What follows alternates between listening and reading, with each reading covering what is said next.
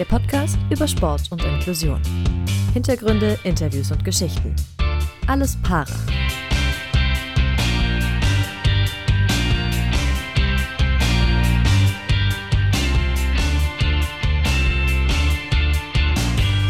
Hallo liebe Parasportwelt, alles Para featuring Team Deutschland Paralympics ist zurück mit der neuen Podcast-Folge. Wenig überraschend, ja, mit den gleichen Nasen an den Mikros. Dorian Aus, das bin ich und hier kommt Philipp Wegmann. So ist es. Und auch das hier ist nicht neu. Seit September hört ihr hier die Folgen des Team Deutschland Paralympics Podcast. Auf diesem Kanal gibt es die Folgen dann immer ein paar Tage später. Also wenn ihr die ersten sein wollt, dann einmal rüber auch noch zum anderen Podcast wechseln, die neuen Folgen hören und am besten einfach ja, beide alle Kanäle abonnieren. Schön die Daumen hoch, die Sterne, ihr kennt das, ne? Dorian, du auch, oder? Absolut. Dann gibt es nämlich auch immer eine Push-Mitteilung aufs Handy. Ne? Da kann man überhaupt nichts mehr verpassen, kann man sich überhaupt nicht mehr gegen wehren. Jetzt mal zur heutigen Folge. Wir haben mit Clara Klug gesprochen, die ehemalige Biathletin und Langläuferin mit äh, einem Prozent Seerest. Im Oktober 2022 hat sie dann ihre Karriere beendet und zwar wegen ihrer Depression. Und genau dieses Thema, das Thema Depression, war jetzt ganz zentral in unserem Gespräch mit ihr. Ein sehr ernstes Thema, was auch viele Menschen außerhalb des Leistungssports betrifft. Und am Ende war es dann ein sehr offenes und sehr interessantes Gespräch, bei dem wir nicht nur über die Krankheit viel gelernt haben, sondern auch, dass Depression mit der gewissen Prise Sarkasmus, zumindest aus klarer Sicht, auch als Deprimonster bezeichnet werden kann. Also, los geht's. Ja, also für mich war das irgendwie Druck, Druck, Druck, Druck, Druck. Und ich war nicht wirklich happy. Und ich weiß, es ist komisch, weil es gibt wahnsinnig viele Bilder von mir, wo ich strahle wie ein Honigkuchenpferd mit meiner Medaille in der Hand. Und ich habe in dem Moment gestrahlt. Das ist gar keine Frage. Aber ich habe auch nachts geweint.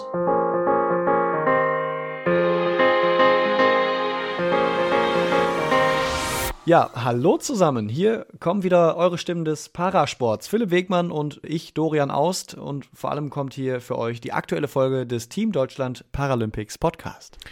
Und wir haben euch heute ein wirklich wichtiges und ja auch ernstes Thema mitgebracht. Es geht um Depressionen und äh, so ein bisschen die Fragen, die uns damit beschäftigt haben oder die damit zusammenhängen. Was ist das eigentlich genau? Kann der Sport dabei helfen? Ist der Leistungssport vielleicht sogar eher schädlich? Wie kann man das bekämpfen? Äh, Fragen über Fragen und wir haben uns eine junge Frau eingeladen und haben sie zu Gast, die uns sicherlich einige davon beantworten kann. Genauso ist es. Wir sprechen mit einer Paralympics-Bronzesiegerin und dreifachen Weltmeisterin im Biathlon äh, der Sehbehinderten. Peking hat sie dann wegen verschiedener Verletzungen verpasst und im Oktober 2022 die aktive Karriere wegen ihrer Depression beendet. Wir freuen uns wirklich sehr, dass du uns heute aus München zugeschaltet bist. Clara Klug. Ja, hi zusammen. Klar, jetzt müssen wir nochmal, das haben wir bei äh, Renotide und Charlotte Kercher auch gemacht. Du hast auch einen Seerest von weniger als einem Prozent. Deswegen wollen wir so ein bisschen, in Anführungszeichen, Chancengleichheit herstellen, uns ganz kurz äh, quasi beschreiben, damit du weißt, wer hier eigentlich vor dir sitzt. Äh, und damit das nicht gleich ausufert wie in der anderen Folge, machen wir es ganz kurz. Beide Bart, beide wenig Haare, beide Brille, ich habe sie heute nicht an, und beide heute auch noch einen grauen Kapuzenpulli. Also, also dass wir Brüder sind, haben würden wir schon mal, aber jetzt wird es immer, immer deutlicher, es wird immer schlimmer eigentlich. Ja, dann passe ich ja perfekt rein, weil ich glaube, ich habe heute auch grau an, wenn mich nicht alles äh, Wir sehen nur deinen Kopf äh, ab dem Hals, man sieht nur ganz so, das könnte auch noch hellblau sein, aber es könnte auch grau sein, ja. Deswegen äh, willkommen im Partnerlook. Ja, danke für die Einladung und danke für die äh, äh, schöne Begrüßung. Es ist tatsächlich selten, dass sich Leute gleich als erstes Mal beschreiben, wie sie ausschauen. Na, das gehört ja dazu. Du hast uns äh, vorhin äh, gerade kurz gesagt, dass du im Prinzip äh, von deinem äh, Laptop-Bildschirm gar nichts siehst, auch nicht weißt, ob er überhaupt an ist oder so, oder das nicht, nicht äh, einschätzen könntest. Insofern wollen wir da zumindest genau für Gleichberechtigung sorgen. Äh, wir haben gerade schon so im absoluten Schnelldurchlauf was zu deiner Karriere und zum Karriereende gesagt. Da liegt heute im Gespräch jetzt gar nicht so richtig der Fokus drauf. Wir wollen mit dir über das Thema Depressionen sprechen. Deswegen erstmal eine ganz banale Frage, die häufig eher wie so eine Phrase wirkt, aber ich finde, in diesem Fall ist sie wirklich wichtig und auch ernst gemeint. Wie geht's dir aktuell? Ähm, ja, das ist eine sehr schwierige Frage, weil ich oft nicht so richtig einschätzen kann, wie es mir geht. Da übe ich gerade dran.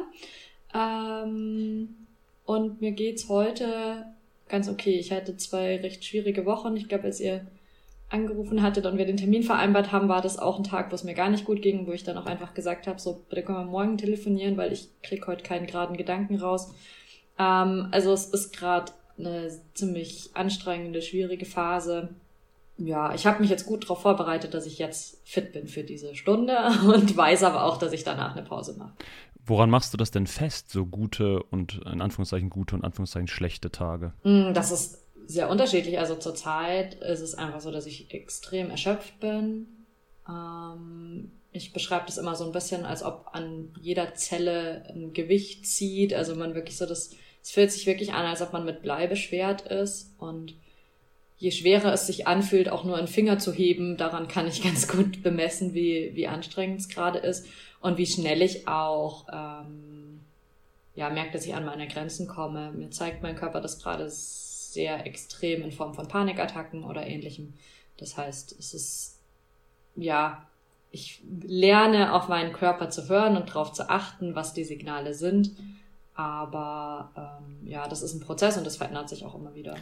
Du hast letztes Jahr im Herbst die Karriere beendet. Warum genau dann? Was, was war da so der ausschlaggebende Grund? Das war ja praktisch, wenn man es jetzt so in der, in der äh, Sportsaisonphase betrachtet, eher am Anfang einer neuen Saison. Warum hast du dich dann dafür entschlossen und was ist so ja seitdem vielleicht passiert? Wie hat sich äh, dein Zustand entwickelt?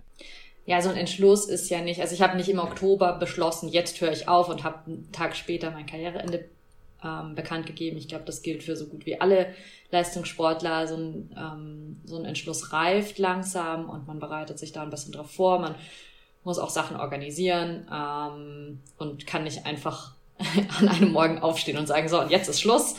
Ähm, das heißt, ich habe mir das sehr gut überlegt. Ich hatte im Dezember 21, also zu Beginn der vorjährigen Saison, schon eine Verletzung an der Hand, ähm, wo ich gleich im ersten Rennen gestürzt bin und mir einen, einen Haaresbruch zugezogen habe, also am Handgelenk, einen, also angebrochen quasi. Also, Hatte da das erste Mal wirklich für mich gesagt, okay, irgendwie ähm, ist so viel Druck da, ich komme überhaupt nicht zurecht und hatte da schon mal in Erwägung gezogen, Peking abzusagen, habe mich dann doch dazu aufgerafft, aus verschiedensten Gründen äh, es mit Peking noch zu versuchen, ähm, obwohl es mir da psychisch schon wirklich gar nicht gut ging.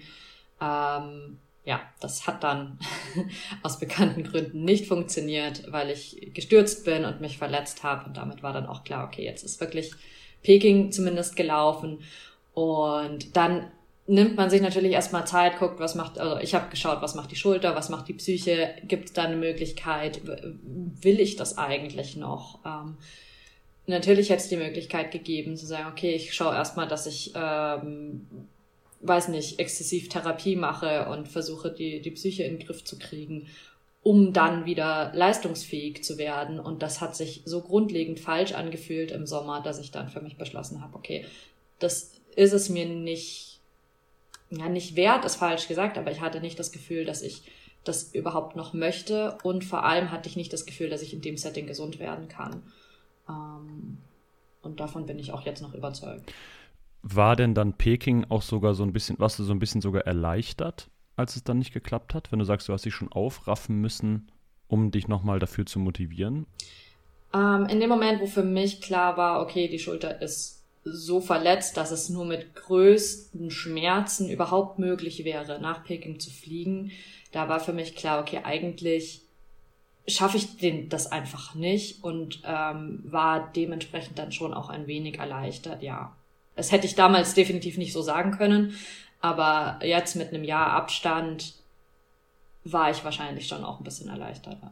Du hast dann also gemerkt, dass der Sport und mehr Sport machen und weiterhin Leistungssport vor allen Dingen auch machen, wo ja äh, der Druck auch immer eine Rolle spielt, dir nicht gut tut und ähm, das auch in der Zukunft nicht gut tun wird.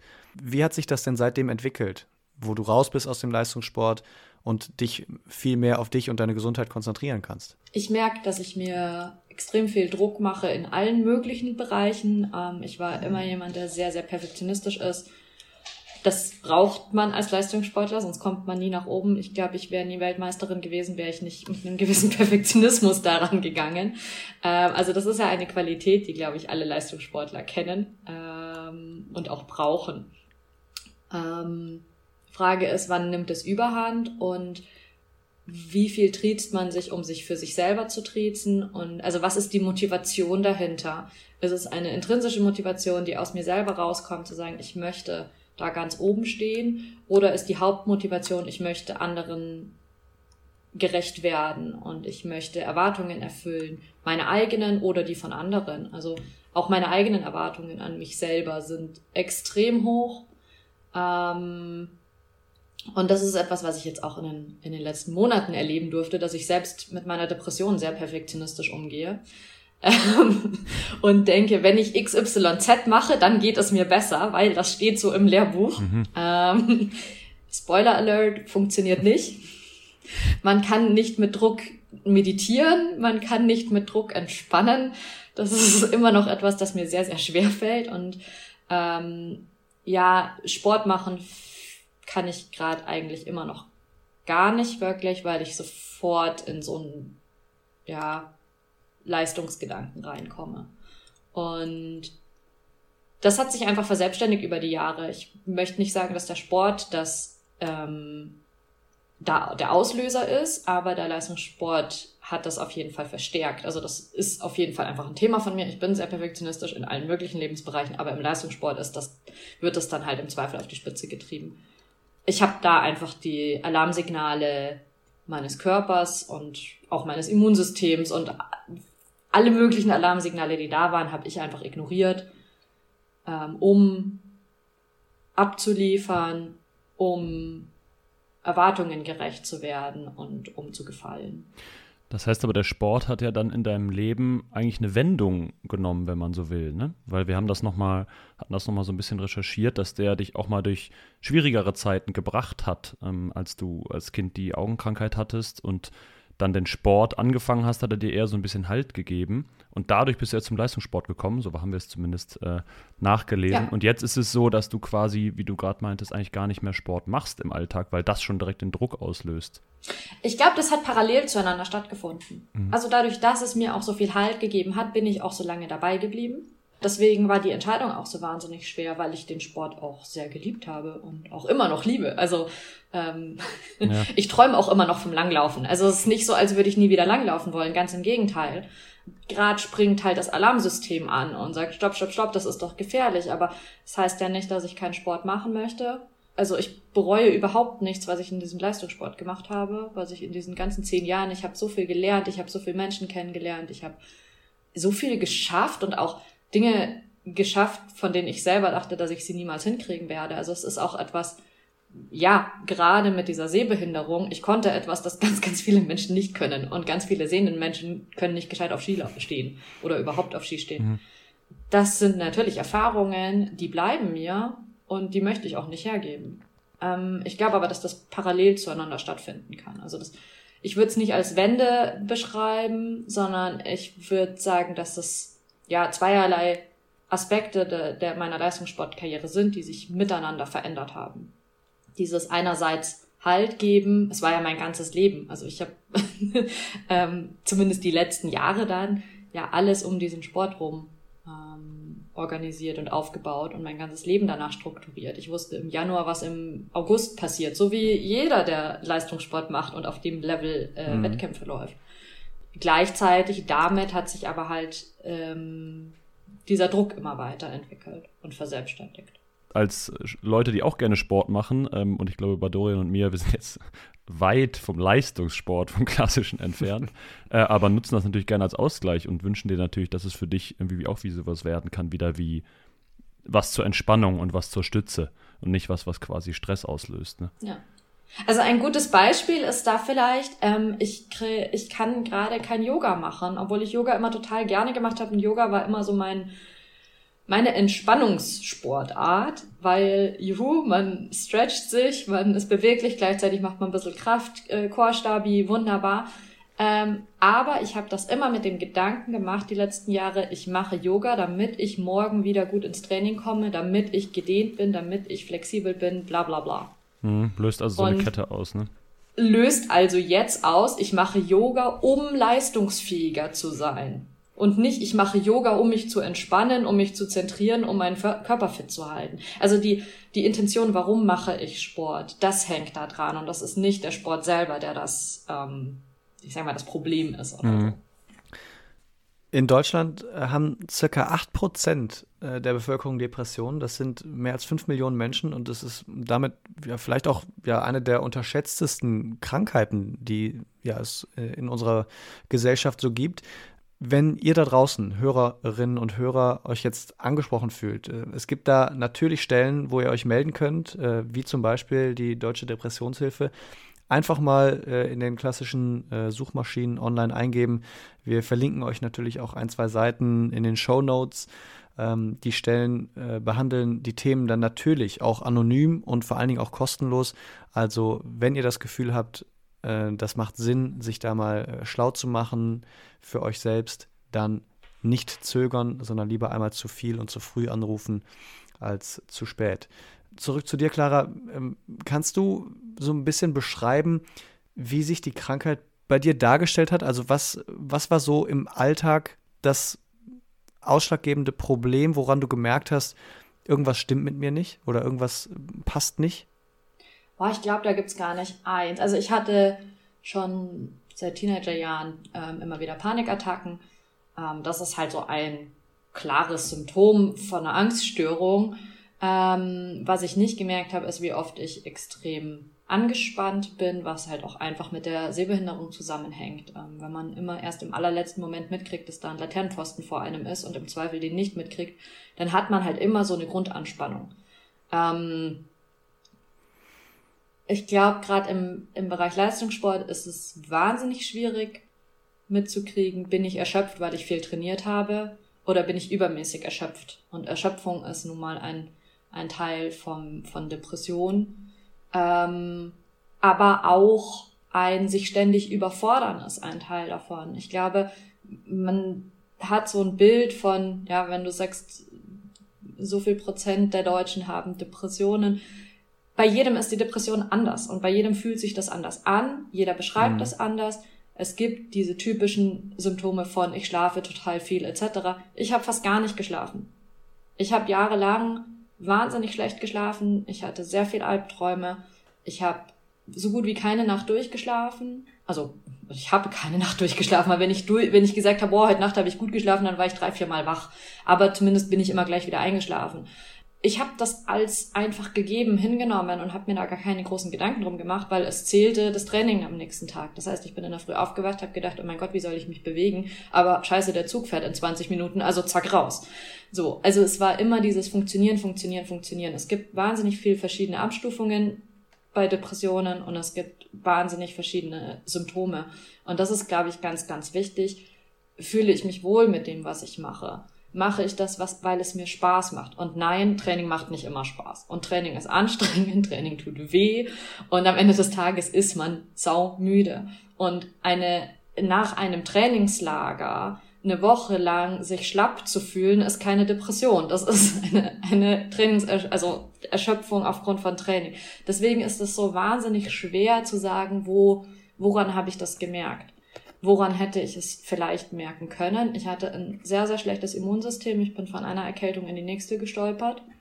Ich habe mir nicht die Zeit gegeben, wieder gesund zu werden, weil ich das Gefühl hatte, um mich rum wird erwartet, möglichst schnell wieder gesund zu sein. Ja, natürlich haben alle um mich rum gehofft, dass ich möglichst schnell wieder trainieren kann.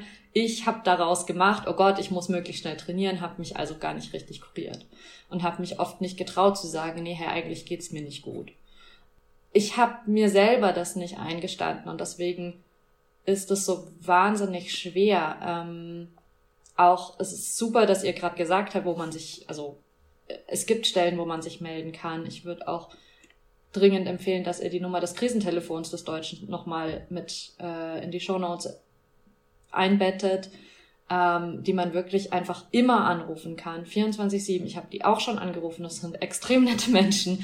Und ähm, die haben mir auf jeden Fall mindestens einmal schon das Leben gerettet. Einfach nur, weil jemand in dem Moment verfügbar war, der mit mir gesprochen hat. Aber es ist eine extrem große Hürde, sich zu melden, und zwar egal wo. Und in dem Moment, wo jemand in eurem Umfeld sagt, hey, irgendwie habe ich das Gefühl, mir ist das alles zu viel. Das ist eigentlich der erste Punkt, wo ihr alle aufmerksam werden könnt und nochmal nachfragen könnt. Und gerade im, im Trainerbereich oder auch bei, bei Sportskollegen wirklich nochmal, hey, was ist dir denn zu viel? Ja, einfach nachfragen. Weil ich hatte oft das Gefühl, ich habe mich bemerkt gemacht, ich habe Leuten gesagt, dass es mir nicht gut geht und es kam zurück, naja, du hast ja auch viel trainiert.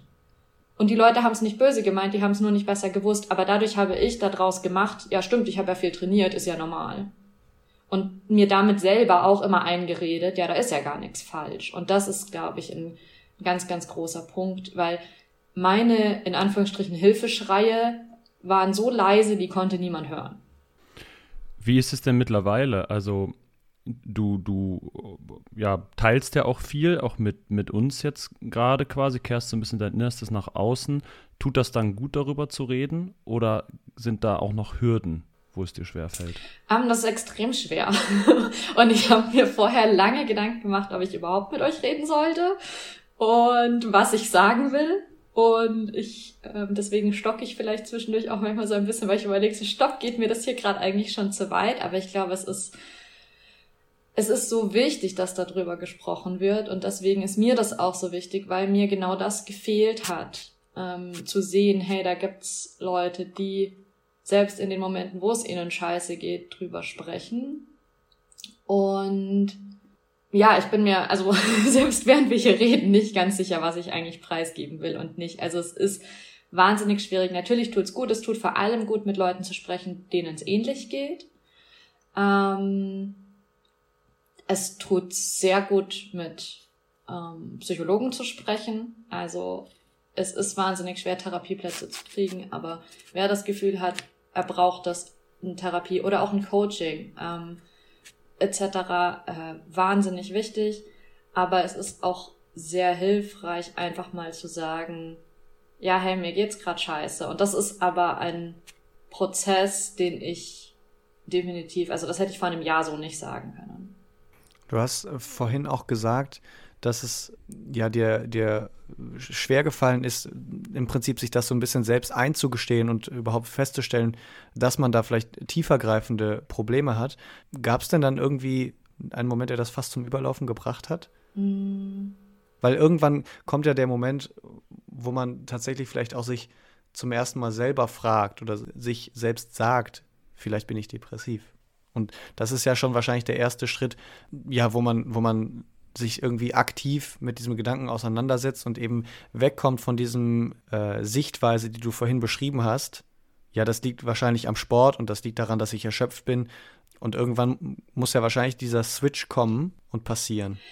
Ähm, ich glaube, da kann ich nicht einen Moment festmachen. Also wo für mich das erste Mal klar war, stopp, so kann es nicht weitergehen, ich schaffe das nicht. Das war wirklich der Sturz in Kanada bei der Saison 21-22, also erster Weltcup in der Saison, wo ich gestürzt bin. Und ich bin am Vortag so gut gelaufen. Wir hatten ein wahnsinnig gutes Training. Ich habe mich richtig fit gefühlt und ich stehe am Start und ich, ich kann mich nicht an nichts mehr erinnern von diesem Rennen. Ähm, ich weiß nur noch, dass ich nicht dort sein wollte. Und aufgeregt sein vor Wettkämpfen ist für viele Menschen normal, für manche weniger, für manche mehr. Ähm, es gibt Leute, die müssen sich zweimal übergeben, damit sie an den Start gehen können. Jo, ist in Ordnung, aber wenn du immer wieder Wettkämpfe läufst und das Gefühl hast, ich will überall sein, nur nicht hier, und das nicht nur am Start, sondern auch im Ziel, dann ist auf jeden Fall schon was falsch. Ähm, das ist mir das erste Mal bewusst geworden, eben bei diesem Rennen wo ich dann auch gestürzt bin. Mhm. Und da war wahrscheinlich der große Wendepunkt, zu sagen, so, so nicht. Ähm, aber wahrscheinlich war mir das schon längst bewusst vorher, dass was nicht stimmt. Ähm, ich war auch schon vorher in Therapie aus anderen Gründen. Also es ist jetzt auch nicht die erste Phase von Therapie. Ich habe vorhin gesagt, ich hatte Panikattacken schon mit äh, noch zu Schulzeiten und habe mich da dann irgendwann in Therapie begeben.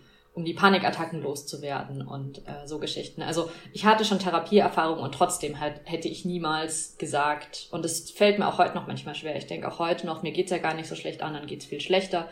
Das ist aber auch die Depression, die einem da ein bisschen im Hirn rumfuhrwerkt und einem einredet, dass man ja gar kein Recht darauf hat, krank zu sein. Also das ist ja auch, die Krankheit steht sich selber so im Weg. Du hast jetzt, äh, du hattest ganz am Anfang äh, in unserem Gespräch gesagt, es gibt äh, gute und schlechte Tage, gute und schlechte Phasen. Hast du für dich so äh, Strategien entwickelt, wie du in den schlechteren Phasen dich ähm, äh, aufmunterst, wie du, weiß nicht, mein Gedanke war so, vielleicht denkst du an schöne Momente auch aus der sportlichen Karriere zurück, um dich da so ein bisschen rauszuziehen. Ist das äh, ist das sehr naiv gedacht von mir? Oder gibt es sowas wirklich? Sind das so Ansätze, mit denen du arbeitest? Ähm, so habe ich früher viel gearbeitet. Das waren aber eher Strategien zum, ähm, ich will mich gerade nicht so fühlen, wie ich mich fühle. und versuche etwas anderes zu denken. Das ist natürlich immer eine Strategie und es ist immer gut, dass man so aus seinem Gedankenkreisel rauskommt. Ähm, wobei da Sporterinnerungen gerade noch die falschen für mich sind. Wobei ich ein, zwei schöne Erlebnisse hatte, wo ich jemand anderem meine Medaillen gezeigt habe. Und also die paralympischen Medaillen, Leute, die ich jetzt erst kennengelernt habe, die dann natürlich doch neugierig sind und es auch mal in die Hand nehmen wollen. Und früher war das immer ein ganz komisches Gefühl für mich und es war jetzt vor kurzem erst das erste Mal, dass ich dann wirklich so ein stolzes Gefühl hatte und das auch wahrnehmen konnte. Und ich glaube, das ist gerade so das Hauptding, aber das ist einfach meine, ähm, ja, mein Weg in der Therapie und mein, meine Aufgabe gerade überhaupt zu gucken, was entspannt mich denn? Kann ich Entspannung überhaupt zulassen? Was war das denn früher für ein Gefühl, wenn du zum Beispiel deine Medaille äh, dann anderen Menschen gezeigt hast? Ich meine, das sollte ja eigentlich wenn ich es jetzt so äh, auf mich, ne, das ist wieder ein bisschen naiv gedacht vielleicht, übertragen würde, ab dem Moment, wo du es um den Hals hängen hast, äh, ein Symbol von totalem Stolz sein. Ja, das weiß ich und das habe ich mir auch immer gesagt und deswegen habe ich mich vermeintlich stolz gefühlt. Ähm, also ich, vor drei Jahren hätte ich gesagt, natürlich bin ich stolz auf meine Medaillen, aber das ist nicht das gewesen, was ich tatsächlich gespürt habe. Tatsächlich gespürt habe ich, wie schwer diese Medaille ist und dass die unglaublich viel Druck für mich bedeutet. Das nochmal zu machen, das zu beweisen, dass ich das verdient habe. Ähm, ich hatte immer Angst, dass ich das nur aus Versehen geschafft habe. Ja, also für mich war das irgendwie Druck, Druck, Druck, Druck, Druck. Und ganz viel Erwartungen an mich selber und so ein Gefühl von, ich habe das gar nicht verdient ja, das ist schwer zu beschreiben, aber ich war nicht wirklich happy. Und ich weiß, es ist komisch, weil es gibt wahnsinnig viele Bilder von mir, wo ich strahle wie ein Honigkuchenpferd mit meiner Medaille in der Hand. Und das ist halt ein. Und ich habe in dem Moment gestrahlt. Das ist gar keine Frage. Ähm, aber ich habe auch nachts geweint. Und das habe ich natürlich niemandem gesagt und gezeigt. Weil das wollte ich auch nicht, dass das jemand mitkriegt. Weil ich selber gar nicht das haben wollte. So, also das ist ja auch immer, man will das ja vor sich selber gar nicht wahrhaben, weil du hast gerade was unglaublich Tolles geschafft. Du bist Bronzemedaillengewinnerin bei den ersten Paralympics ähm, in einem unglaublich starken Starterfeld. Wie geil kann es eigentlich sein, so also. und trotzdem liegst du nachts heulend im Bett und das ist irgendwie so absurd. Das ist ja genau das, was man von von außen äh, dann immer versucht nachzuvollziehen oder dann eben nicht verstehen kann. Dazu passt aber auch gut das Zitat, was wir ähm, von dir mal gelesen haben, wo wir drüber gestolpert sind, wo du gesagt hast, ich kann mich an keinen Wettkampf erinnern, mit dem ich richtig zufrieden war. Ich immer dachte ich, eigentlich habe ich nur Glück gehabt und muss jetzt umso mehr beweisen, dass ich alles wieder verdient habe. Also dieses, ne, äh, es wird eher zur Last und zum Druck, um quasi das nächste Mal wieder abliefern zu müssen. Ja, das fasst extrem gut zusammen, ja. Ähm, bevor wir über dieses dieses Thema Depression in der Gesellschaft auch nochmal sprechen und da ist dann so ein bisschen der Bogen zu dass nicht alle wissen, dass du nicht nur lachst mit der Medaille, sondern dass da eben auch noch eine Kehrseite war oder ist. Ähm, und dem Umgang damit auch in der Gesellschaft machen wir nochmal ganz kurz einen Einschub von uns, ähm, einen kleinen, in Anführungszeichen, Werbeblock, ähm, ohne den es diesen Podcast nicht geben würde. Genau, dieser Podcast wird nämlich unterstützt von der Sparkassenfinanzgruppe. Überall in Deutschland äh, stehen die Sparkassen an der Seite der Menschen und ermöglichen ihnen die wirtschaftliche und soziale Teilhabe. Im Sport engagieren sie sich jährlich mit über 90 Millionen Euro, Geld für Vereine, das deutsche Sportabzeichen, die Eliteschulen des Sports und für die Athletinnen und Athleten von Team Deutschland und eben natürlich auch vom Team Deutschland Paralympics. Und warum? Weil es um mehr als Geld geht. Wir haben eben über dich, äh, Clara, und deine Situation, deinen Umgang äh, gesprochen. Wie nimmst du das allgemein im Spitzen- und äh, auch im Spitzen-Parasport wahr? Gibt es da genügend Hilfe, Anlaufpunkte für die Athletinnen und Athleten mit ja, Problemen, wie du sie hast oder auch ähnlichen vergleichbaren Problemen? Du hast ja schon gesagt, das ist, wenn dann, sowieso bei jedem ein bisschen verschieden. Ähm, ich glaube, es gibt diese Anlaufstellen, ja.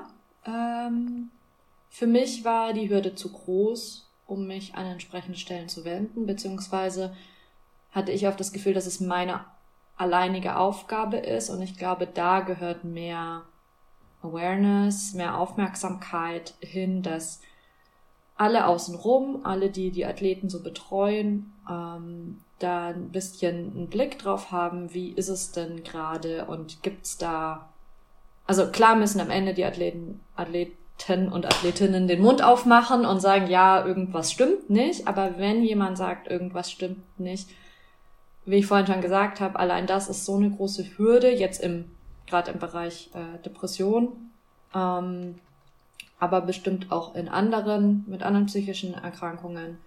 Ähm, ja, dass, dass da zwar die Angebote da sind, aber die Hürden zu groß. Ähm, das heißt, es mir wäre eigentlich wichtig, dass viel mehr Aufklärung gemacht wird, dass viel mehr von außen auf die Athleten ähm, A geachtet wird und B auch Angebote, niedrigschwellige Angebote gemacht werden.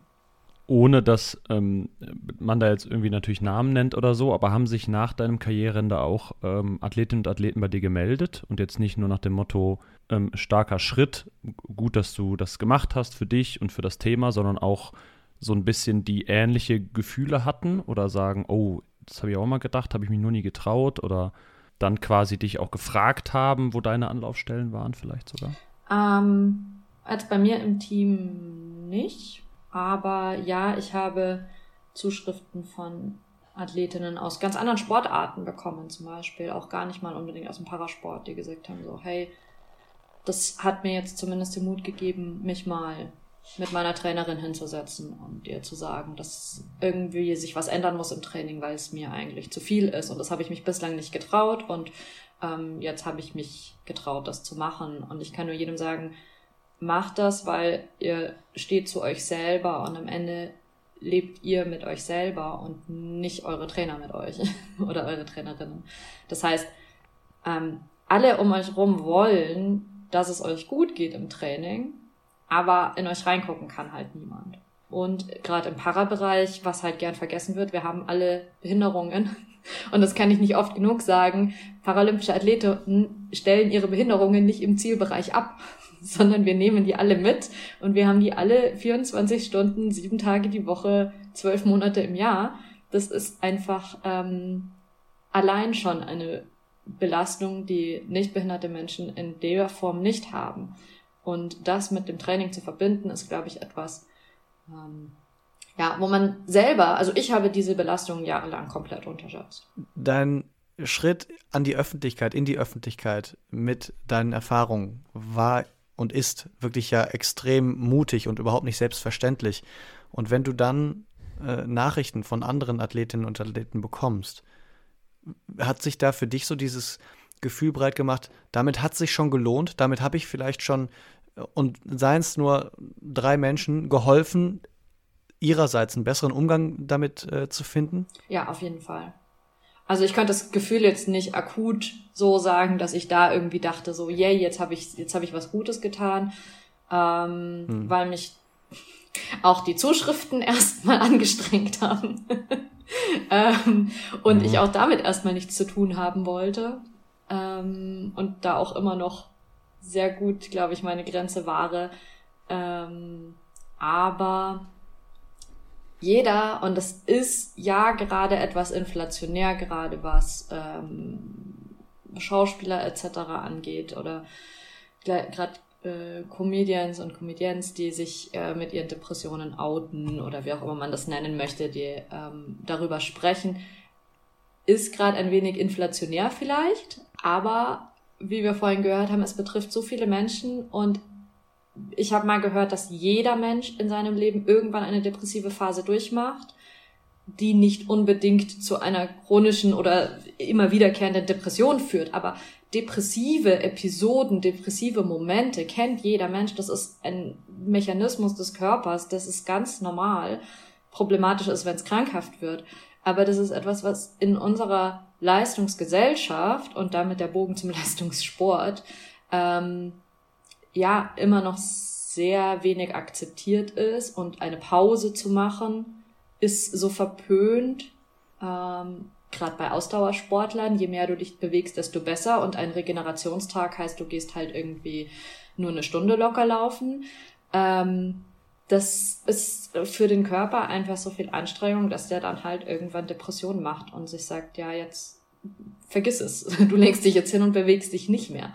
Und das ist, glaube ich, etwas, was nicht genug Menschen sagen können, dass sie damit strugglen, damit es allen anderen Menschen gut geht und explizit ähm, natürlich Athleten und Athletinnen, die aus dem gleichen Bereich kommen oder eben Extremleistungen abliefern in jungen Jahren, in denen man sehr formbar ist. Auch Anfang 20 ist man sehr formbar für sein Leben immer noch und ja, sollte eigentlich möglichst viel erleben können, Spaß haben können und vor allem dieses Ich bin mir selber wichtig lernen können. Und im Sport ist ja unser Körper das Allerwichtigste, was wir haben.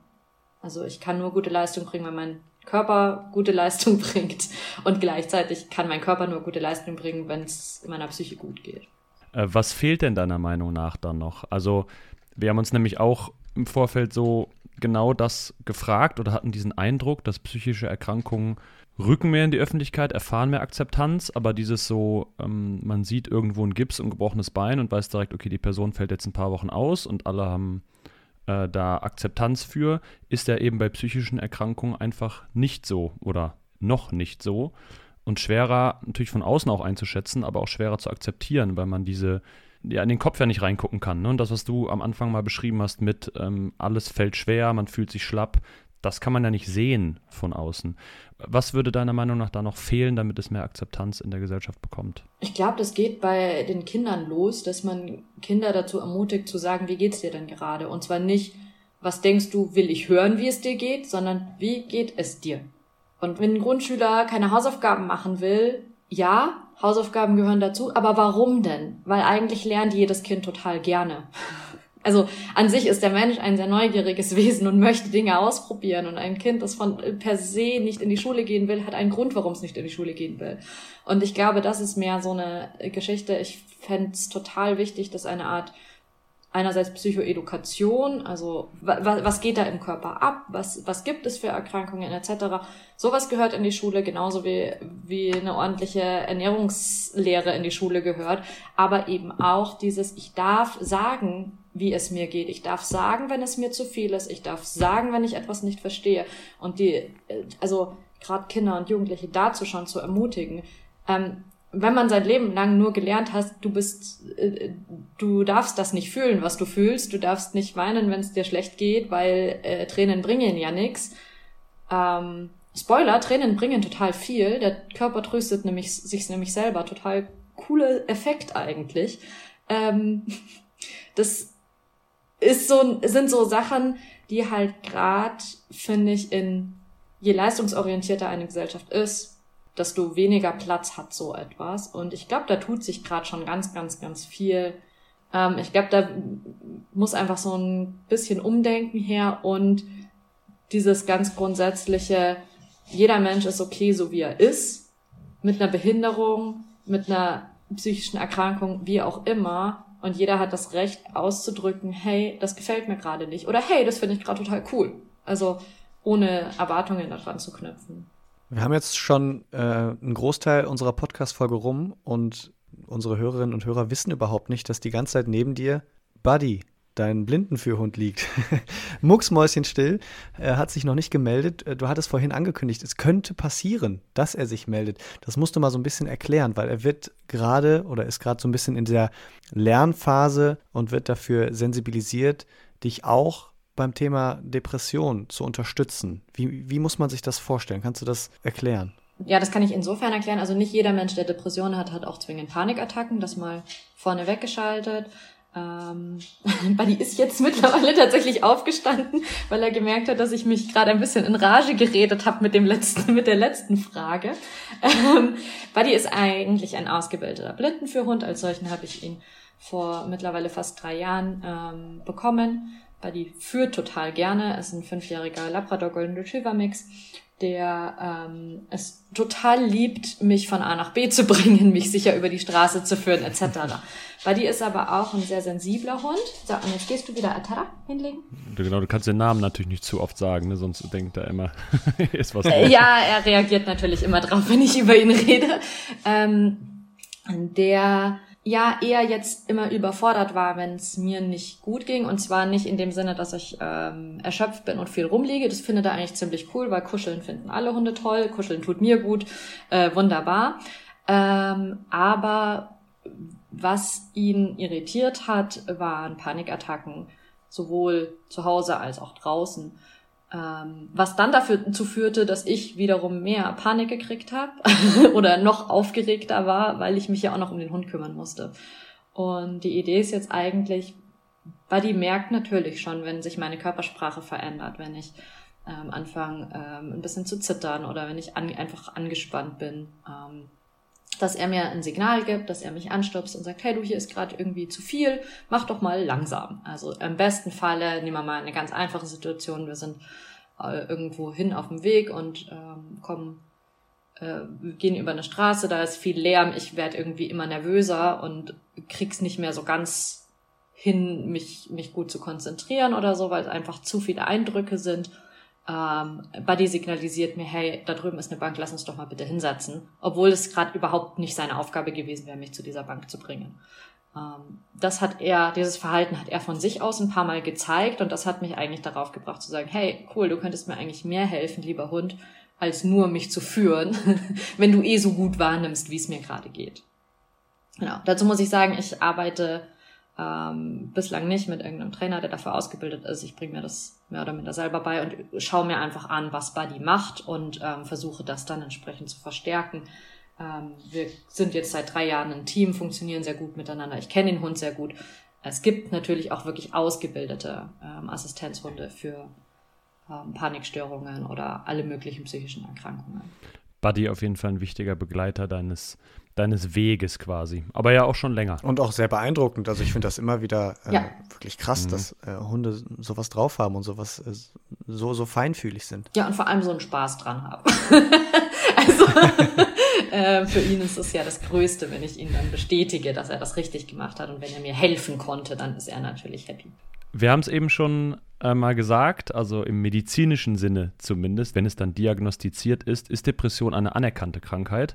Und Leistungssport mit Krankheit ist möglich. Das zeigt übrigens auch der Gast in der aktuellen Folge unseres Partner-Podcasts beim Team Deutschland Podcast. Da war in der aktuellen Folge nämlich Timur Oros zu Gast, Hockey-Nationalspieler, im Januar Weltmeister geworden. Bei Olympia war er auch schon dabei, deutscher Meister sowieso.